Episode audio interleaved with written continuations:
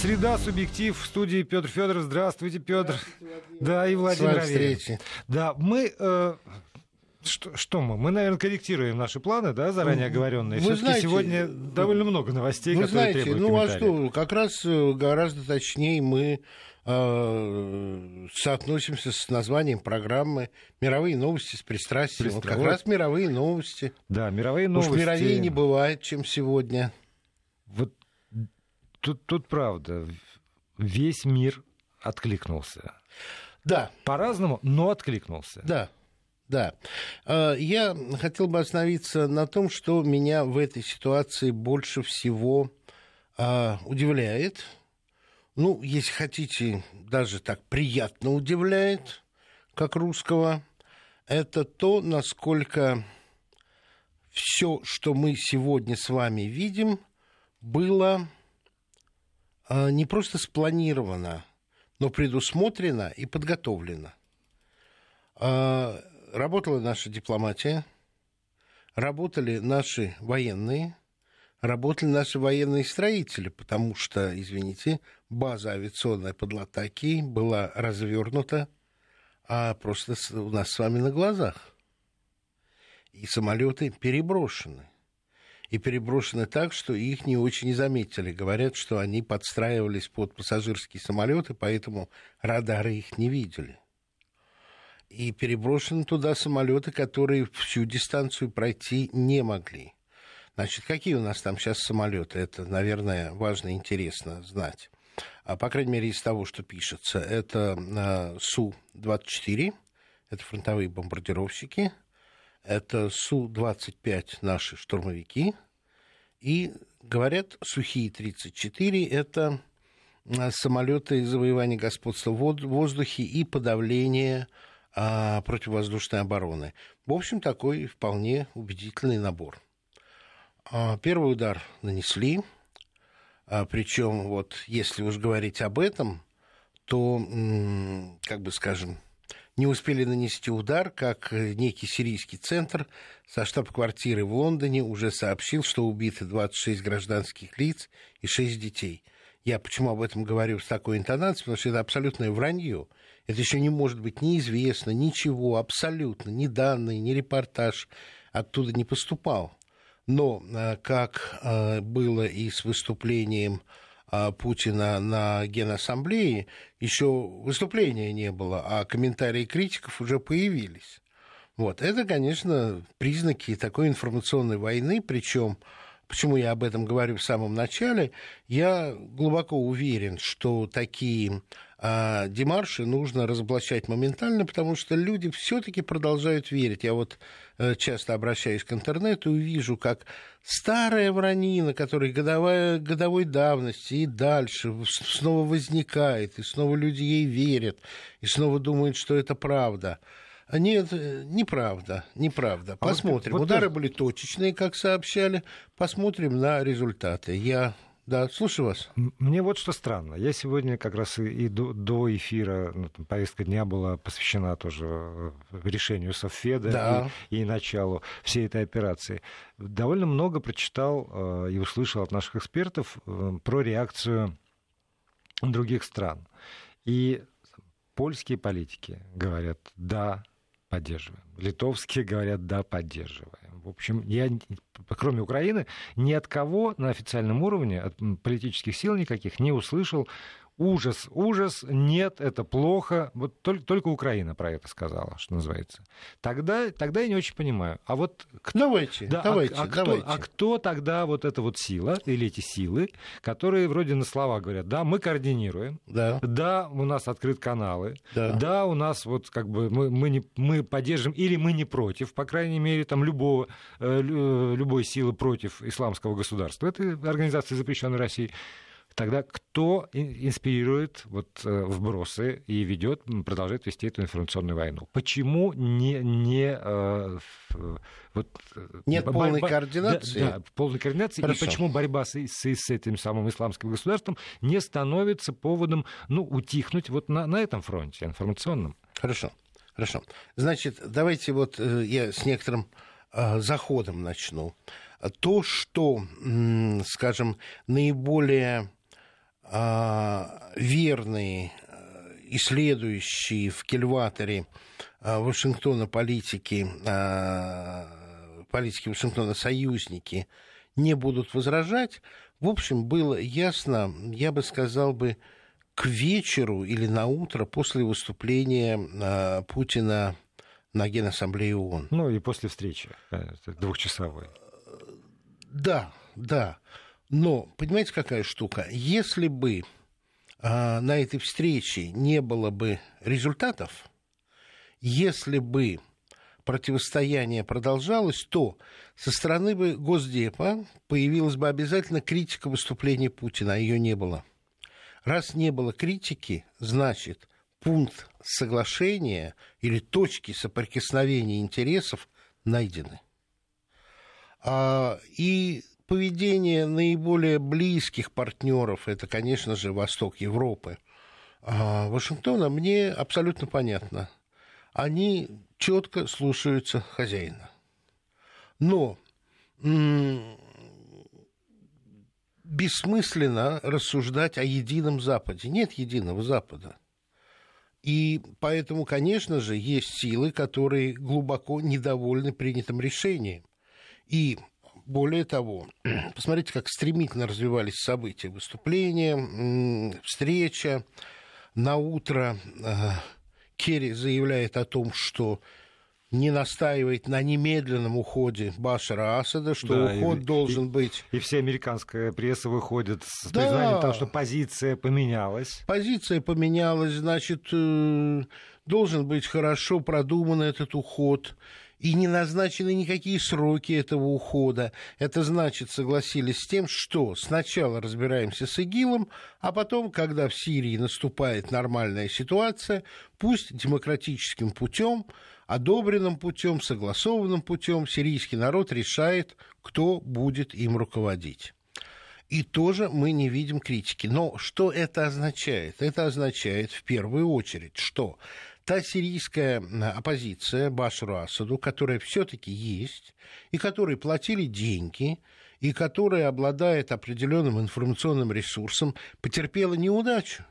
Ее сдали она оказалась э, в данной ситуации, с, э, когда э, так усилился ИГИЛ, такую силу, такой э, объем вооружений набрал, когда в Европу хлынули беженцы, ясно стало, что интересы антибашар, а, антиосадовской оппозиции это больше не полностью совпадает и не совпадает с интересами Европы. И э, те ресурсы, которые у этой оппозиции есть, и те ее патроны, которые остались, а я полагаю, в основном это французские патроны. Ну да, судя по заявлению Оланда, Франция поддержит в СБ ООН резолюции по Сирии только на условии ухода Асада. Ну, Франции надо сохранить лицо, потому что Сирия это ее старый партнер, даже не партнер, это же была подмандатная территория. Да. Ну и а, французский а, язык в Сирии. Совершенно верно, да. совершенно верно. И э, курс Асадов э, Париж не устраивал, потому что э, была разорвана вот эта тесная связь. И у Франции, разумеется, в Сирии есть интересы. Если чуть-чуть напомнить историю, может быть, не все это знают, э, Франция не просто, как бы скажем, обладала мандатом на эту территорию, но и произвела, произвела некоторые географические перемены, потому что а, ей достался в качестве подманданта территории Дамасский вилаят, в который входил и Ливан. Это Франция отрезала Ливан от вилаята из-за того, что там а, было значительное христианское население. Это Франция написала Ливану конституцию – по которой президентом Ливана может быть только христианин, а, соответственно, премьер-министром и спикером парламента суннит и э, шиит. Но э, после того, как э, Ливан оказался местом прибежища э, палестинцев, которые бежали из Израиля и которые уже там, по-моему, четвертое или третье поколение, и их стало гораздо больше, то конфессионально, конфессиональный э, баланс совершенно сместился. И вот проблема Ливана, они отчасти состоят в том, что написанная в 20-х годах французская конституция уже не вполне соответствует, но связь Ливана с Францией остается. Вот, поэтому думаю, что э, Аланду не так просто изображать перед своими избирателями такую разворотливость по мгновению дирижерской палочки. Да, но при этом можно э, какими-то заявлениями э, ограничиваться или где-то промолчать. Это одна история. Тяжелая. Вот сейчас как раз во французском Сенате слушания по Мистралю вскрыли признание, что они вынуждены были отказаться от поставки Мистрали России под давлением НАТО. И вот сейчас еще вот в этой струе вот так быстро развернуться и сказать, нет-нет-нет, все, ведь Франция очень активно выступала за уход. Франция а, организовывала одну за другой оппозицию. Сейчас, по-моему, вот это оппозиционное а, объединение, которое признано более-менее а, в качестве официальной оппозиции Башару Асаду, по-моему, третий или четвертый, они рассыпались, они, они исчезали, они, они дезинтегрировались. Вот. Так что позиция Франции мне в достаточной степени понятна, даже Оланда, а не Франции но э, надо дать время, и она, я думаю, поменяется. Хотя вот эта заявка на то, чтобы процесс э, организовать, да, она, в общем, Прокуратура Парижа начала уголовное производство по делу о преступлении против человечества со стороны властей Сирии во главе с президентом Башаром Асадом. Сегодня. Да, сегодня. да, да, да, да. Вот это, это так, и это долгоиграющая пластинка. Но посмотрим, посмотрим. Всяко может быть. Всяко может быть. Еще из, из того, что вот последнее э, там, э, на, на Понимаете, я вот что да. хочу сказать. А, это все-таки нужно отметить. Я начал об этом говорить. Меня поражает согласованность российских структур, э, согласованность и разработанность порядка действий, когда, как бы скажем, к решению применить нашу авиацию – все было так лихо, быстро подготовлено. Причем готовность была такая, как будто заранее не было особых сомнений в результатах встречи с Обамой. Потому что уж, понимаете, ну, таких случайностей в жизни не бывает. Не бывает да. И Совет Федерации утром принимает решение, а днем уже наносится удар. Значит, уже пилоты там, да. Значит, самолеты там. И, и, и координационный центр. Э, вот это отдельная история. Да. Это очень сильный фактор, и я думаю, что он еще не до конца оценен. А, потому что координационный центр, который объединил то, что казалось необъединяемым абсолютно еще, еще, еще, еще ну, ну, пять лет назад. Иран, Ирак. Ирак, Сирия и Россия. Вы понимаете, что это такое? Вот не хочется вслух произносить, но велико слишком искушение все-таки произнести. Сглазить не хочу. Это новый военный союз.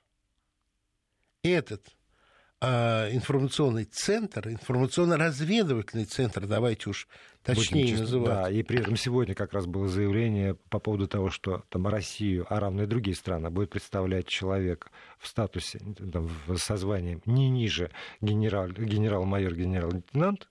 Ну, конечно. Это военный союз. И это не могло не стать, как бы скажем, фактором, который вынудил э, или который привел к тому, что наши с вами западные партнеры не могут возразить. Это очень трудно против этого возразить, и, кроме всего прочего, э, в этой ситуации скорее умным шагом будет присоединиться к этому э, военно-информационно-разведывательному союзу и в зачатку этому союза. Вот. И, конечно, а, я очень далек от того, чтобы сейчас уже трубить фанфары и бить в литавры, потому что впереди очень много работы. Началась, началась новая дипломат, военно-дипломатическая деятельность России. Если позволите, одну цитату приведу. Сегодня э, на совещании 16.50 РИА Новости распространила. Мы считаем возможным или целесообразным объединить усилия всех заинтересованных государств в борьбе с международным терроризмом, строить совместную работу, опираясь на устав ООН. Предлагаю на первом этапе заинтересованным государствам и прежде всего странам региона подключиться к деятельности Международного информационного, а далее координационного центра в Багдаде. Все наши партнеры о планах и действиях России на сирийском направлении проинформированы. Владимир Путин на совещании с членами правительства. Совершенно верно. Совершенно верно. Но, вступая в этот клуб, нужно делиться своей разведывательной информацией. Конечно. И Кто... делегировать полномочия. И делегировать части. полномочия. И координировать. Совершенно верно. И уже не быть, э, скажем, таким главным, как, э, скажем, Соединенные Штаты в НАТО, когда известный консенсус НАТО состоит в том, что все соглашаются с Вашингтоном. Вот это, это, это другая конфигурация. И оставить ее так нельзя, потому что иначе, ну, ну, ну, ну просто получается, что Россия в данном союзе э, рулит. И, и вступать тоже, тоже не так просто. Но я думаю, что пробные шары будут, и я думаю, что какие-то какие-то там другие появятся участники. Вопрос какие? И а... еще вот последнее, э, это уже министр иностранных дел Лавров. При планировании совместных действий в борьбе с ИГИЛ можно было бы задействовать потенциал такого уставного органа э, ООН, как военно-штабной комитет. Вот еще и эту структуру Лавров... О которой мы вообще забыли, забыли абсолютно. Да, абсолютно. Потому что со времен как, холодной войны когда не последний слышали. раз это использовалось, да. Да, да. Вот. И, э, конечно, когда я читаю о том, что впервые за 7 лет, люди вспоминают август 8 года, Россия применила свои э, вооруженные силы за пределами российских границ, ну, это совершенно иная ситуация, конечно. Она просто э, стратегически другая, она политически другая. Но, повторяю, конечно же, спланированность этого вступления России в ближневосточную беду, а, как фактора, на который сейчас надеются, это э, я, я не помню таких прецедентов. Потому что все-таки нужно учитывать, что у нас достаточно ограниченные военные ресурсы. У нас нет э, авиационных объединений, как есть они у Соединенных Штатов Америки. А, и средства на оборону у нас совершенно не такие, как у Пентагона. Но вот так вот сманеврировать своими ресурсами, это, это, это, это очень тонкая, хорошая, продуманная и спланированная работа. А вот скажите еще такой аспект. Вот это, Сирия не, не первая в ряду того, что происходило там, в этом регионе, если мы берем Север Африки и Ближний Восток за последние несколько лет. Да. А, и везде, практически, начиная с Туниса, и, там, и в Египте, и в, в Ливии, в общем, и в Ираке, все происходило как-то довольно быстро. Как-то опаньки. Не успеешь глазом моргнуть. Пара недель, уже понятно, на чьей стороне сила, что называется. Последствия отдаленные это отдельное. Но вот этот вот тактический ход был сделан довольно быстро. В Сирии так тяжело, так, лет. так долго, потому что э, все-таки очень сильно государство, сильнее оказалось государство, чем э, у соседей. Я думаю, что армия сильней и армия мотивированнее. Ну, как, как, как институт государственный, да. Совершенно верно, потому что хотя и верхушка Алавицкая, на что сейчас упирали наши американские партнеры и другие, но если посмотреть на состав сирийского правительства, оно совершенно не алавитское, оно полностью отражает конфессиональный состав Сирии, это, это сто пудов. И это же касается и армии. Это вам не ливанская армия, где офицерами были только христиане в 70-х годах, поэтому ливанская армия не могла выстоять против военного давления. Сирийская армия еще со времен э, горячего ближневосточного конфликта с участием Израиля считалась э, единственной силой, которая может так или иначе хоть противостоять израильским вооруженным силам. Конечно, это очень важный фактор. Но есть и, э, если в этом смысле, если немножко в другом смысле рассуждать, почему именно Сирия стала для нас вот таким моментом, я думаю, нужно учитывать кумулятивный эффект, потому что когда был разбит Ирак, то э, были выброшены в зону ненависти и э, желания мести члены партии БААС и, и армия. Тоже. Армия, армия, офицерский да. корпус иракской армии достаточно большой. Когда была разгромлена Ливия, то бесхозными оказались огромные запасы оружия. И вот сначала на территории Сирии, потом отчасти на территории Ирака, ну до этого отчасти Мали, вот эти факторы объединились и стали такой угрозой. Причем э, это не я придумал, но то, как лихо э, ИГИЛ захватил американские, созданные американцами запасы вооружений в Ираке, в общем-то, говорит о том, что это серьезный противник, это не толпы фанатиков – ну и действия коалиции этой американской безрезультатные фактически на протяжении нескольких уже месяцев. Не придумано, но есть, э, в общем, такое убеждение, что э, на каком-то этапе Соединенные Штаты хотели уже с помощью ИГИЛа, а не сирийской оппозиции, которая оказалась э, неспособной разгромить сирийскую армию, а именно с помощью ИГИЛа свалить Саддам, э, Башара Асада, да, да. свалить режим, э, раздавить сирийскую армию, верную Башару Асаду, а потом уже разбираться с ИГИЛом, посадив своего, свою марионетку в Дамаске. Ой, ничему не учит история об этом, и не только об этом, после рекламы и новостей. Петр Федоров и Владимир Аверин здесь в студии. Мы с Петром Федоровым не прекращаем здесь обсуждать и спорить, конечно же. Э, напомню, что у вас есть возможность вмешиваться в наш разговор. Э, простите, забыл. СМС-портал 5533, слово «Вести» в начале сообщения. Есть Твиттер, наш аккаунт «Вести», подчеркивание «ФМ», и есть э, WhatsApp, если у вас установлен приложение приложение, пользуйтесь наш номер 8 903 170 63 63. Вы знаете, я э, все-таки должен честно признаться, что партия на шахматной доске сейчас такая увлекательная, такая острая, что от нее очень трудно оторваться.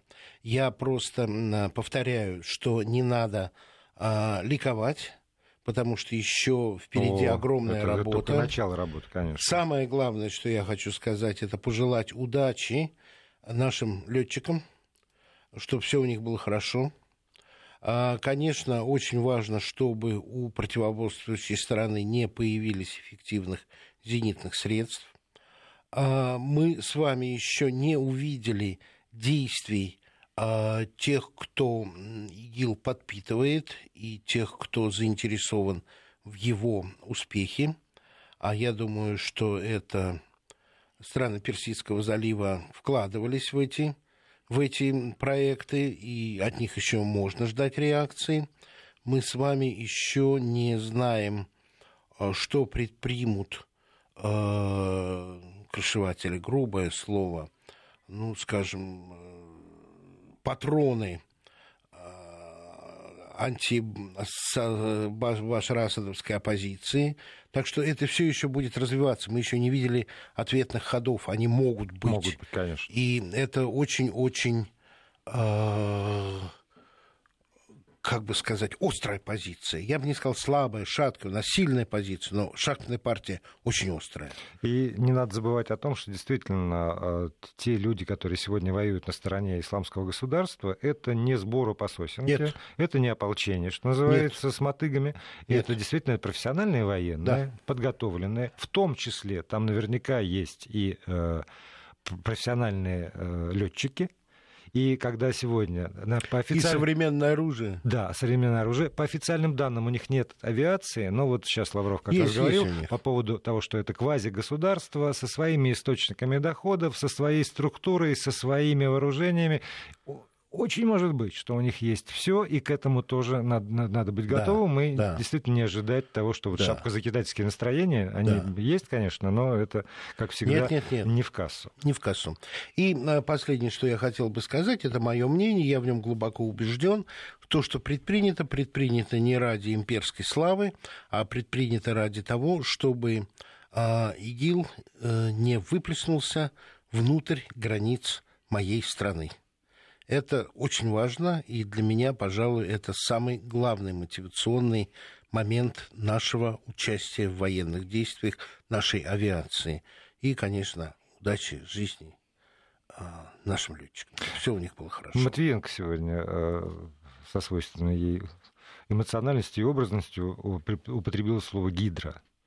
Гидра э, ИГИЛа. И, и в, в известной степени, то есть все, все понятно. Это так. Мы, мы, мы снова сейчас вернемся к нашему с вами разговору неделю или две недели назад о, о том, что Ближний Восток становится сам источником своей истории. Угу. Это тоже очень важный фактор. Это надо учитывать. Но сейчас я предлагаю поменять тему.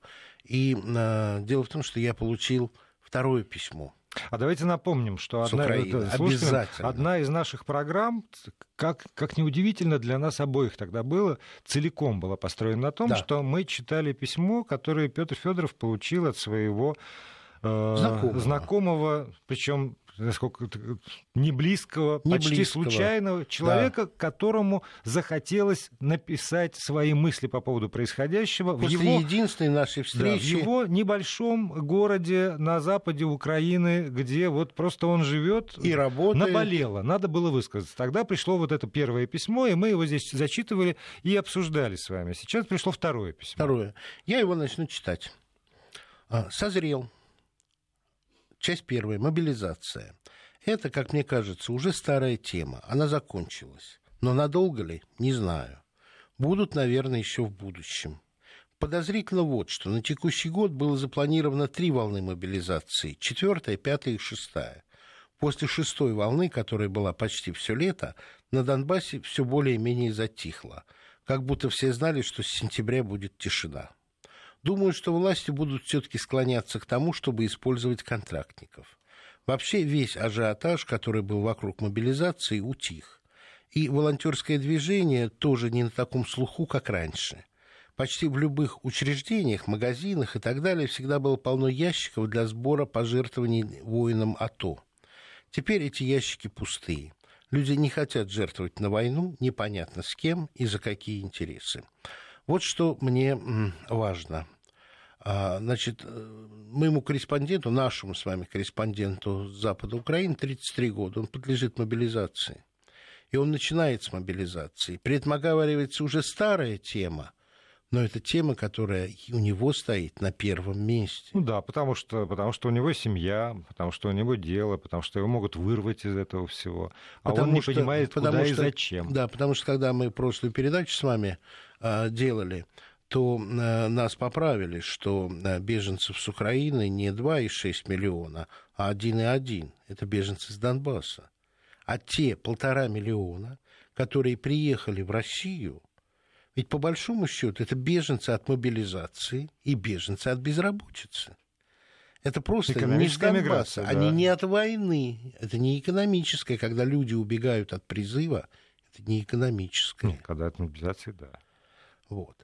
А то, что э, оттуда уезжали молодые люди, это я просто знаю, мне рассказывали, именно от мобилизации. Да, и в наших эфирах звучало, когда просто люди звонили и говорили, конечно, рассказывали свои истории. Конечно, конечно.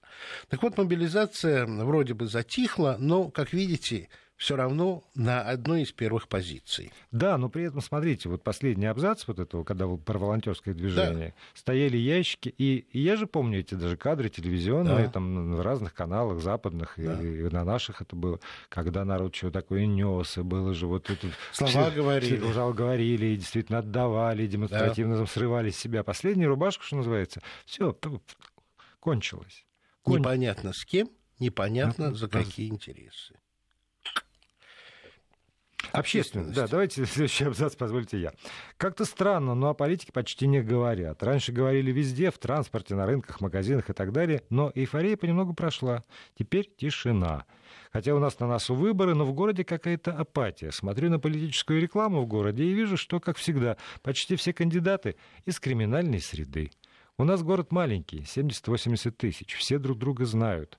Поэтому нет большого смысла кандидату надевать костюм и галстук, ведь его все помнят бритого, с татуировками и с подвигами из старой жизни. Поэтому есть ли смысл голосовать?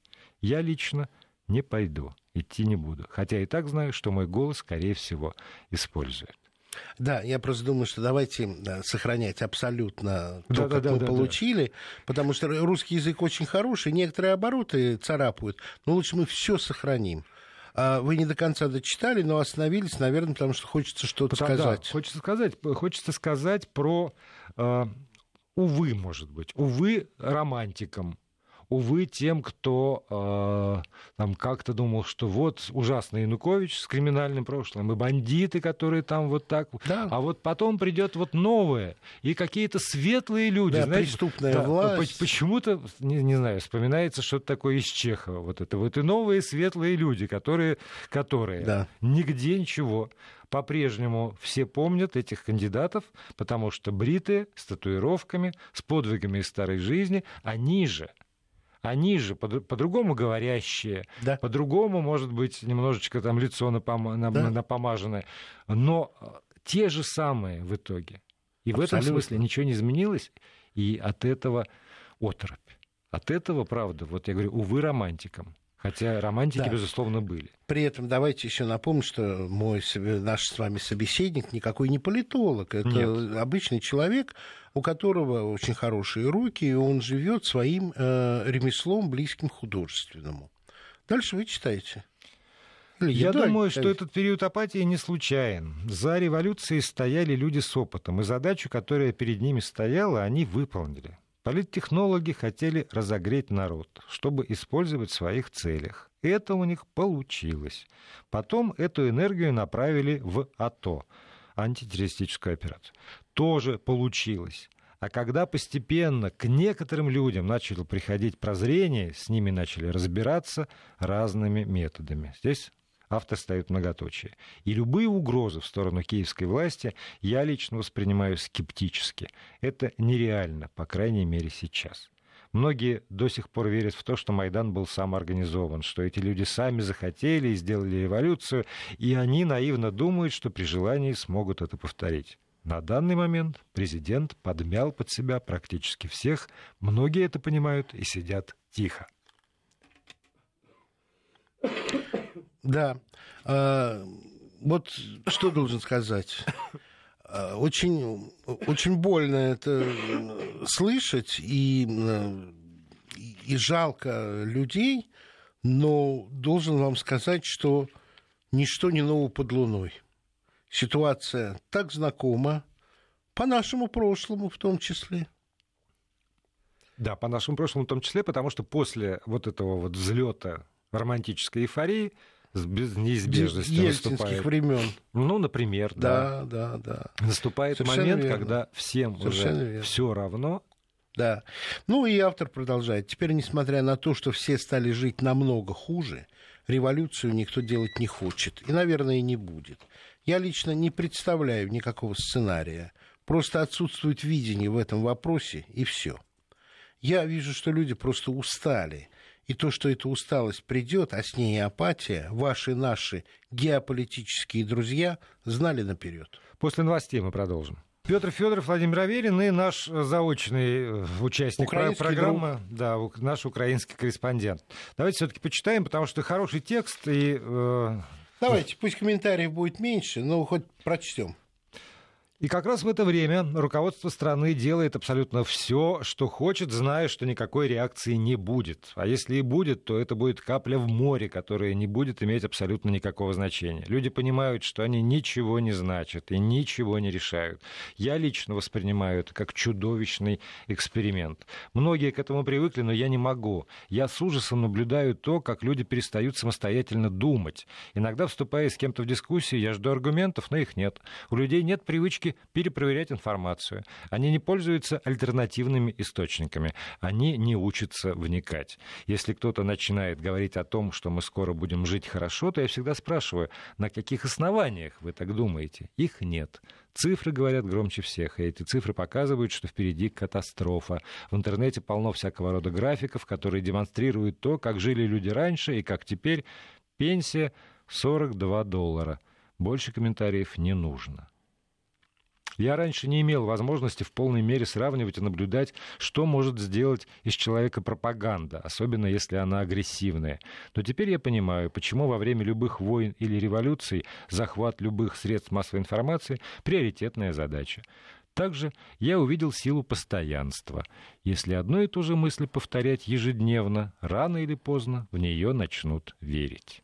Вы знаете, Владимир, вот э, я, с одной стороны, жалею, что у нас нет времени для пространных комментариев, а с другой стороны, а что тут комментировать? Да, Кристально я, ясно Я думаю, написано. что люди, люди умные, на самом деле. Те, кто нас слушает, умные. Я тоже все, все понимают. Да. Тем более, что он, он откровенен и предельно ясен в своих формулировках. Абсолютно. Абсолютно. И для меня важно то, что, э, повторяю, то, что я уже говорил, но я еще раз это скажу, что рисуемый образ э, украинца, так называемого сведомого, как я вижу сейчас, не имеет ничего общего по, сравнению с думающими людьми, которые там есть, у которых э, есть ощущение того, что реально происходит вокруг – но вот что будет дальше, это я уже цитирую письмо. Что будет дальше? Не знаю. Возможно, письмо пришло э, вечером позавчера. Это, почему я говорю, сейчас вы видите. Что будет дальше? Не знаю. Возможно, то, что сейчас происходит в Нью-Йорке, что-то изменит. Многие ждут речи Владимира Владимировича Путина, ВВП в тексте. Возможно, будет сенсация, которая что-то изменит. Возможно, будет предложен план урегулирования многих болезненных вопросов. Сложность состоит в том, что говорят одно, а делают совсем другое. Никто никому не верит. Как можно решать какие-то вопросы без доверия? Это фундамент любого развития и решений. Когда я услышал о второй ветке Северного потока, то я понял, что Украина окончательно на обочине. Многие это поняли. Буквально пару лет изменит картину будущего нашей страны. Россия начала решать все вопросы, которые имели отношение к зависимости в том или ином плане от Украины. И совсем чуть-чуть, и в киевской власти не будет ни одного рычага, с помощью которого можно будет влиять на Россию. Когда Украина повернется в сторону России, это будут намного худшие условия, чем сейчас. Это без сомнений. Американцы, если отпустят нашу страну, то отпустят ее максимально разорванной. Я думаю, что одна из стратегических задач, которые поставили перед собой американцы в отношении Украины, это изменение менталитета.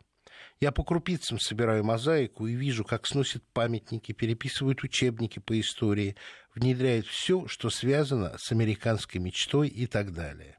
Образ России как врага сейчас повсюду. Ну, я думаю, что имеет смысл все-таки немножко а, поговорить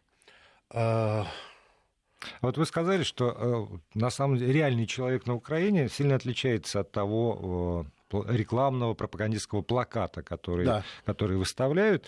Я думаю, что надеюсь, во всяком случае, что тот э, тоже плакат пропагандистский, там только не рекламный, а антирекламный, да. который сейчас есть, безусловно, там в, в СМИ э, Украины, да.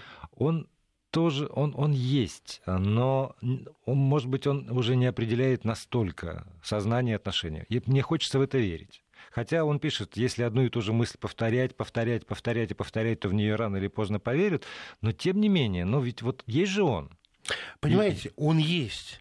Он есть, и как раз моя надежда состоит в том, что не единственный же да. он такого быть не может. Не может да. Он живет в небольшом городке, есть Харьков, есть Киев, есть научные центры, есть думающие люди, кроме него. Разумеется, он не может быть одинок, но вот что но тяжело. Во-первых, настойчивость, во-вторых, страх перед властью.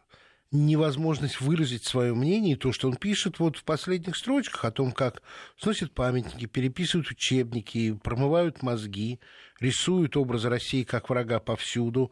И это, это, это немного, не просто немного, а это, это заставляет людей со своими мыслями уходить вглубь себя. Ну, давайте дальше почитаем, потому миграции, что... Да. Да, потому На что... днях в Верховной Раде появилась инициатива по легализации проституции. Я думал, что люди как-то отреагируют. В ответ тишина.